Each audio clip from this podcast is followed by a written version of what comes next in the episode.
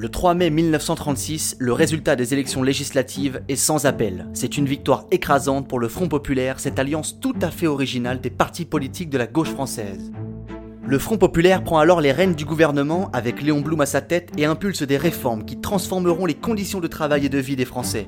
Une véritable révolution sociale secoue alors la France de l'entre-deux-guerres. Congés payés, réduction du temps de travail ou encore hausse salariale. Des milliers de travailleurs goûtent au plaisir des vacances, des loisirs et de la vie. C'est cette nouvelle vie d'ailleurs que capturent quelques grands photographes comme Robert Doisneau.